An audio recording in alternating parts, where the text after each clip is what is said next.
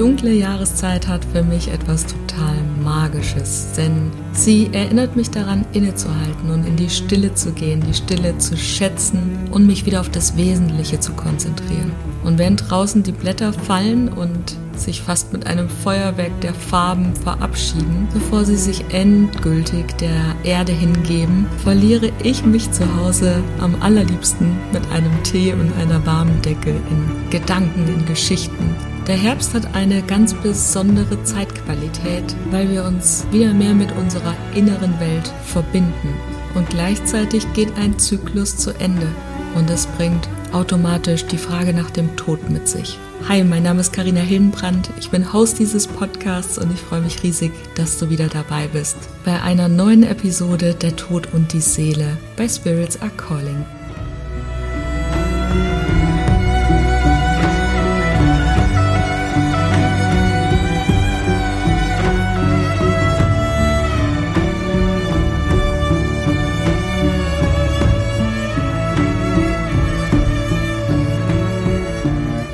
Tage werden kürzer, die Nächte werden länger. Wir sind schon eine ganze Zeit lang in diesem Prozess drin. Die Natur senkt ihre Augenlider und bereitet sich darauf vor, alles loszulassen. Aber ist dieses Loslassen wirklich das Ende oder könnte es vielleicht auch ein Anfang sein? Denn aus schamanischer Sicht ist es genau das. In ganz vielen Kulturen, und so ist es auch nach meinem Verständnis, wird der Tod nicht als endgültig betrachtet, sondern als ein Übergang oder eine Transformation. Und die Seele, die ja unseren Körper bewohnt, ne, wird in dem Sinne nicht ausgelöscht, sondern findet vielmehr einen neuen Ausdruck, wo auch immer sie dann hingeht. Ich habe da so meine Gedanken dazu. Ein paar werde ich davon auch im Laufe der Episode mit dir teilen. Denn aus schamanischer Sicht ist der Tod nur ein Teil eines großen Kreislaufes.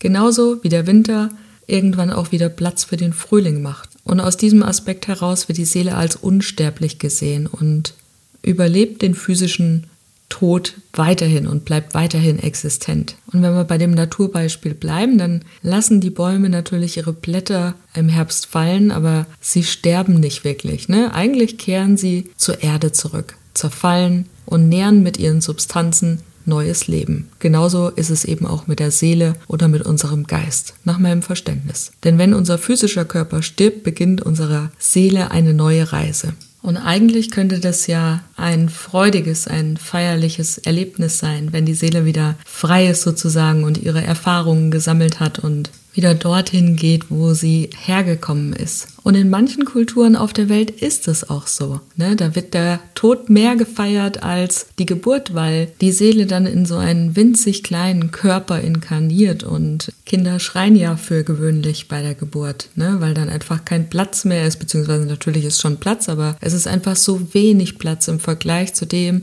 wie viel Platz die Seele vorher hatte. Und da wird es dann eben gefeiert, wenn die Seele wieder frei ist und zurück ins Jenseits gehen kann. Aber hier in unserer Gesellschaft ist es tatsächlich anders. Und wenn du schon mal jemanden betrauert hast, der dir sehr nahe stand, dann weißt du, dass der Tod überhaupt keinen Platz in unserer Mitte hat. Vielmehr ist es so, dass da ganz viel Unsicherheit dabei ist, dass da viel drumherum geschwiegen wird und dass es allgemein tatsächlich eher so ist, dass vielleicht die ersten vier Wochen nach dem Tod man noch so gefragt wird, wie es jemandem geht und dass es dann aber auch bitte wieder in den normalen Alltag zurückgehen darf.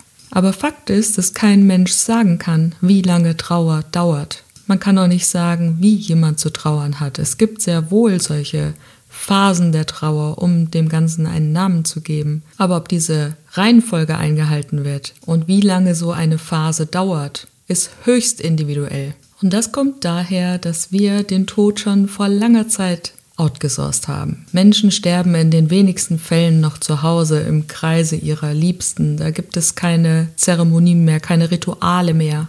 Ich erinnere mich noch an den Tod meiner Uroma, da war ich gerade sechs oder sieben Jahre alt und als es dann hieß, dass sie sterbend ist, dann äh, wurde der Pfarrer gerufen und dann gab es noch die letzte Ölung und das ist alles im Kreise der Familie passiert. Und natürlich kann jeder halten von der Kirche, was er will, ne? aber was ich damit sagen will, ist, dass der Tod früher als etwas Heiligeres angesehen wurde. Man hat dem Ganzen mehr Bedeutung gegeben. Ne? Früher gab es ja zum Beispiel auch die Totenwache. Und das gibt's alles irgendwie nicht mehr oder vielleicht nur noch vereinzelt. Was dann auch natürlich dazu geführt hat, dass wir den natürlichen Umgang mit dem Tod verlernt haben. Denn der Tod ist was total Normales, der gehört zum Leben dazu. Mit unserem ersten Atemzug beginnen wir zu sterben. Und leider sieht es so aus, als würde sich das auch nicht verbessern. Denn es werden immer wieder Umfragen gemacht und dabei kommt immer wieder raus, dass der Tod noch zu den meist verschwiegensten Themen im Elternhaus gehören. Und vielleicht weißt du, dass ich eine ganze Zeit lang in einem Kinder- und Jugendhospiz gearbeitet habe. Das war die logische Konsequenz aus meiner damaligen Entwicklung, denn ich habe mir selber die Frage gestellt, was würde ich denn tun, wenn ich nur noch drei Monate zu leben hätte. Und vielleicht weißt du auch, dass ich so den tiefen Drang nach meinem dritten Burnout hatte. Ich muss etwas Sinnvolles tun. Ich muss irgendetwas tun, was einen Mehrwert für die Gesellschaft stiftet. Es kann nicht sein, dass ich jedes Jahr die Zahlen vom Vorjahr übertreffe, aber meine Arbeit einfach nur so sinnlos ist. Auf jeden Fall habe ich da ganz, ganz viel mitbekommen, wie das denn eigentlich ist mit dem Tod und dem Sterben und überhaupt im Umgang mit Kindern und warum ist der Tod nichts Normales in unserer Gesellschaft, während am anderen Ende der Welt der Tod gefeiert wird, als wäre es das Höchste, was man erreichen kann in dieser Inkarnation, was es ja für diese Menschen auch ist. Jedenfalls um die Frage zu beantworten, warum diese Entfremdung vom Tod scheinbar nicht besser wird, weil Menschen das Gefühl haben, sie müssen ihre Kinder schützen. Und da ist aber ein großer Denkfehler dabei, denn für Kinder ist eine Emotion eine Emotion, die gefühlt werden will. Diese Abspaltung zur Trauer passiert ja erst viel, viel später. Kinder wollen den Tod begreifen und das haben wir auch ganz oft immer wieder gespiegelt bekommen, dass wenn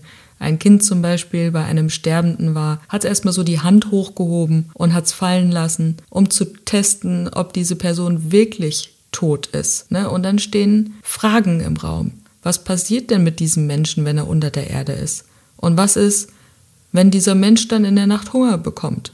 Ne? Weil der Tod ja so unbegreifbar ist für so ein kleines Wesen. Also Kinder sind Forscher und wollen diesen Tod wirklich begreifen können und wollen da vielleicht auch mit experimentieren können. Aber eigentlich wollte ich gar nicht auf das Thema Kinder raus, sondern eigentlich auf was ganz anderes. Der Tod ist etwas, was wir gesellschaftlich eher fürchten oder vermeiden wollen. Im Schamanismus ist er aber wie gesagt ein Übergang, eine Reise in eine andere Realität. Und Sterben wird dann nicht als Ende angesehen, sondern als neuer Anfang. Und das Problem dabei ist, dass wenn wir so unaufgeklärt mit dem Tod umgehen und uns unserer eigenen Sterblichkeit nicht bewusst sind, kann es passieren, dass unsere Seele, wenn es mal soweit ist, nicht ordnungsgemäß nach Hause gehen kann, also nicht ins Jenseits übersiedeln kann. Und die Vorstellung davon, dass wir irgendwann eines natürlichen Alters in hohem Alter auf unserem Bett liegend mit unseren Liebsten herum sterben werden,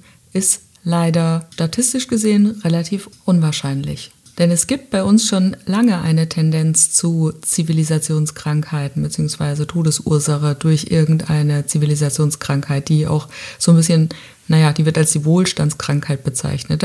Also Krankheiten, die hauptsächlich in industrialisierten und entwickelten Ländern auftreten und die oftmals mit einem modernen Lebensstil oder Veränderung der Umwelt, Veränderung der Ernährung in Verbindung gebracht werden. Und ja, vielleicht hat man bei einer Krebsdiagnose noch eher die Möglichkeit, sich auf den Tod vorzubereiten. Ganz anders sieht es da allerdings bei einem tödlichen Herzinfarkt aus oder bei einem Schlaganfall oder weg von den Zivilisationskrankheiten bei einem Autounfall. Es gibt viele Möglichkeiten, wo wir wenn wir nicht damit anfangen, uns mit unserer eigenen Sterblichkeit zu befassen, keine Möglichkeit mehr haben, das nachzuholen. Und genau das kann eben eine sehr heilsame Erfahrung sein, sich mit dem eigenen Tod auseinanderzusetzen. Und ich habe dir am Anfang erzählt, dass das die erste Frage war, die ich mir überhaupt gestellt habe. Und ohne diese Frage gäbe es den Podcast heute nicht. Ohne diese Frage wäre ich niemals Coach geworden. Ich wäre niemals in der Hospizarbeit gelandet. Ich wäre niemals eine praktizierende Schamanin geworden. Und wer weiß, ob ich überhaupt noch leben würde,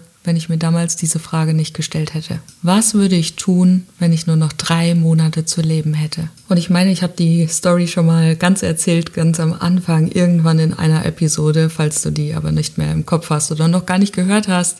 Das war in einer Zeit, in der ich zum allerersten Mal wieder so Lichtblicke in meinem Leben gesehen hatte. In der ich das Gefühl hatte, okay, ich habe doch was in der Hand, ich kann doch was für mich ändern. Und ich lag eben in der Badewanne und hatte die Musik übelst laut und hat vorher Yoga gemacht und war auf einem Workshop und wollte einfach noch ein bisschen nachdenken und noch ein bisschen ne, runterkommen. Und diese Frage, die kam aus dem Nichts und schlug bei mir ein. Und in dem Moment war alles leise. Also die Musik war schon noch laut, aber es war alles leise. Und es war so, als würde ich zum allerersten Mal in meinem ganzen Leben klar sehen. Und rückblickend weiß ich, dass es so etwas wie ein erleuchteter Moment war. Ich würde mich wirklich nicht, also wahrlich nicht als erleuchtet bezeichnen, um Himmels willen, aber das war ein erleuchteter Moment, weil ich das Gefühl hatte, ich bin plötzlich mit allem verbunden, die Musik aus, die Frage aus dem Nichts und sofort war die Antwort da. Ich würde so viele Menschen davon überzeugen, dass jeder Moment es wert ist, im Leben ein glücklicher Moment zu sein. Und genau darauf hat alles aufgebaut, was danach gekommen ist. Heute muss ich niemanden mehr überzeugen, will ich niemanden mehr überzeugen. Das war halt damals die Wortwahl, die ich anhand meines damaligen Wissensstandes treffen konnte. Aber die Message ist geblieben. Sich freimachen von Zwängen, von Blockaden, ne? hinzuschauen, besonders da, wo es weh tut. Das ist ein großer Teil von dem, was ich tue. Und es war mir mit dem Verstand gar nicht so bewusst, aber ich bin ja letzte Woche wieder in Österreich gewesen und hatte ein Seminar bzw. ein Ausbildungsmodul zum Thema Seelenkraft und habe dabei herausgefunden, dass für mich gerade ein Zwölfjahreszyklus abgeschlossen hat und ich mich gerade in einer Übergangszeit befunden habe, beziehungsweise es hat ja jetzt abgeschlossen, aber die letzten zwei, drei Jahre waren für mich eine Übergangszeit in einen neuen Zyklus. Und spannenderweise habe ich tatsächlich auch schon eine Prognose für die nächsten zwölf Jahre äh, mit nach Hause genommen, beziehungsweise wichtige Informationen mit nach Hause genommen für diesen kommenden Zyklus. Und da ist es auch so, dass es einfach auch mal echt schmerzhaft dazwischen sein kann. Ne? Das kann wirklich unangenehm sein. Ich meine, du bist ja auch nicht irgendwann als Kind ins Bett gegangen und bist als Jugendlicher wieder aufgestanden. Ne? Es ist ein Prozess, ein Weg, eine Reise. Und genauso macht es auch jetzt schon Sinn, die Seele darüber zu informieren, dass wir sterblich sind. Dazu wird es am 25. und 26. Oktober zum Totensonntag übrigens einen Workshop geben, also zwei Tage hier bei uns in Rothenburg. Wenn du von weiter kommst, helfe ich dir natürlich gerne bei der Zimmersuche. Aber dass du schon mal informiert bist, Infos packe ich dir in die Show Notes und dann kannst du mal schauen, ob es dich ruft, dich mit deiner eigenen Sterblichkeit auseinanderzusetzen, die so wertvoll ist, um das Leben wirklich zu führen, was du führen möchtest. Und es ist natürlich ein schamanisches Wochenende, das sei auch schon mal gesagt. Und wenn wir das jetzt nochmal auf die Seele beziehen, ne, dann dienen eben solche Abschiedsrituale vor allen Dingen dazu, der Seele begreiflich zu machen, dass der Körper tot ist, wie die Totenwache, was ich eben früher gesagt habe. Denn nach meinem Verständnis beziehungsweise verschiedener schamanischer Ansichten ist es so, dass die Seele nach dem Tod noch alles mitbekommt. Ne? Also eine Seele kommt nicht hier auf die Erde und geht dann einfach schnell wieder, wenn der Körper gestorben ist, sondern sie bleibt noch eine Zeit schaut sich das noch ein bisschen an. Man sagt auch, dass sie das alles noch mitbekommt, was denn dann da so passiert, ne? was da gesprochen wird. Und wenn dieser Tod eben zu plötzlich, zu unerwartet eintritt, dann kann es eben sein, dass die Seele auf der Erde bleibt, weil sie nicht begreift, dass sie tot ist. Ne? Und deswegen gibt es eben auch diese Rituale. Und mir graust es immer, wenn ich höre, dass Menschen denken, dass ihre Verstorbenen noch bei ihnen sind. Ne? Dass sie irgendwie spüren, die sind noch da, die Seele ist noch da und passt noch auf. Und das bedeutet, dass es eine Blockade im Zyklus der Inkarnation ist. Denn der richtige Platz für Seelen ist immer das Jenseits. Nur wenn sie wirklich zurückkehren an den Ort, wo sie eben herkommen, ist es auch möglich, dass sie von dort aus wieder neu inkarnieren ne? so oft sie das halt eben möchten. Aber es gibt ganz, ganz viele Verstorbene, deren Seelen eben nicht gehen konnten.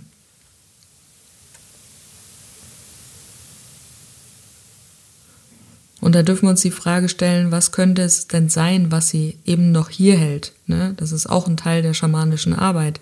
Also Kontakt dazu aufzunehmen, um zu gucken, was muss noch erledigt werden.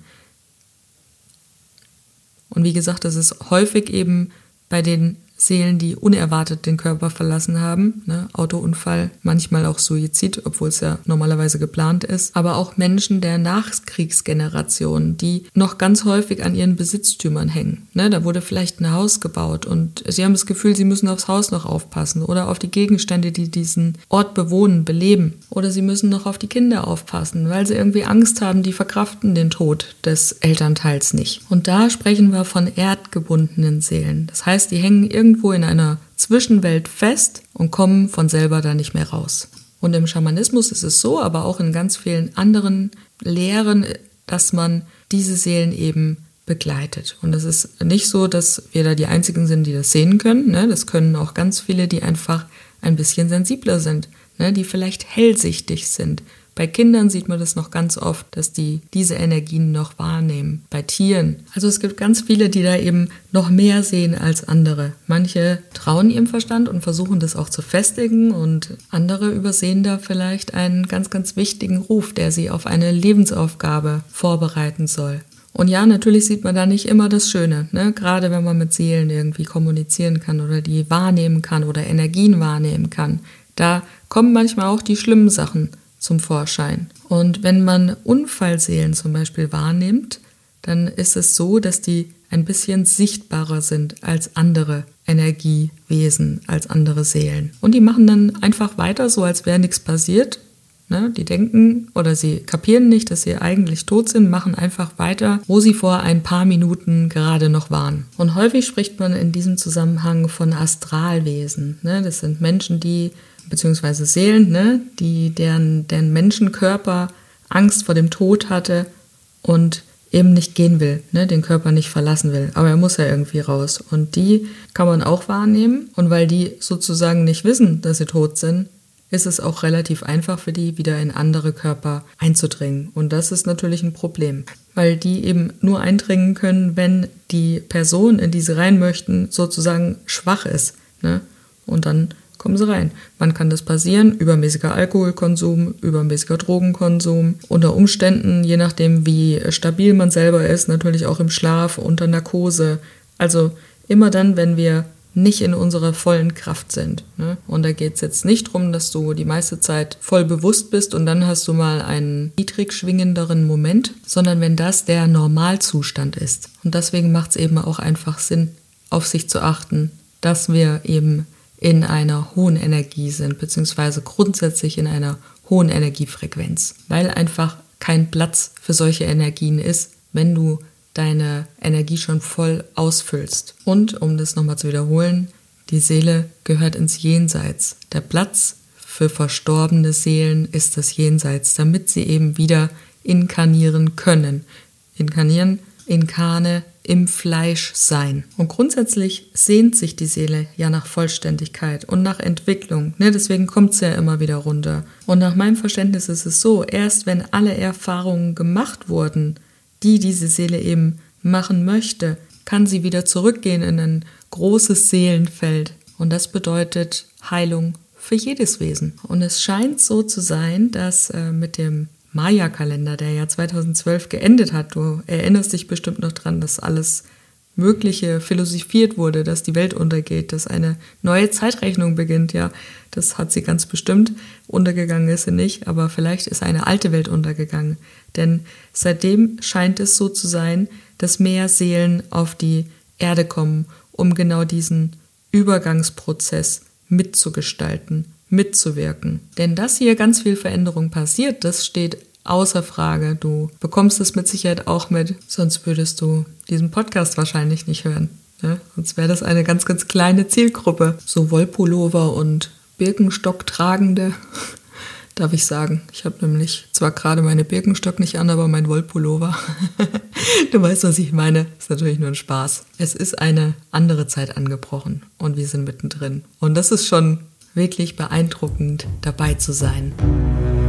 Halt, stopp, warte noch kurz. Hat dir die Episode gefallen? Dann lass mir doch deine Bewertung da. Ich freue mich riesig darüber und du hilfst anderen Menschen, diesen Podcast zu entdecken. Und wenn es dich ruft und du dir die Frage schon länger stellst, was bleibt, wenn ich gehe, dann sei unbedingt bei meinem Zweitages-Workshop dabei, hier bei uns in Rothenburg ob der Tauber am 25. und 26. November. Und da werden wir dieser Frage mit ein paar sehr intensiven schamanischen Ritualen auf den Grund gehen. Denn die Frage nach dem Tod ist die Frage nach dem Leben. Also, vielleicht bis dahin, deine Karina.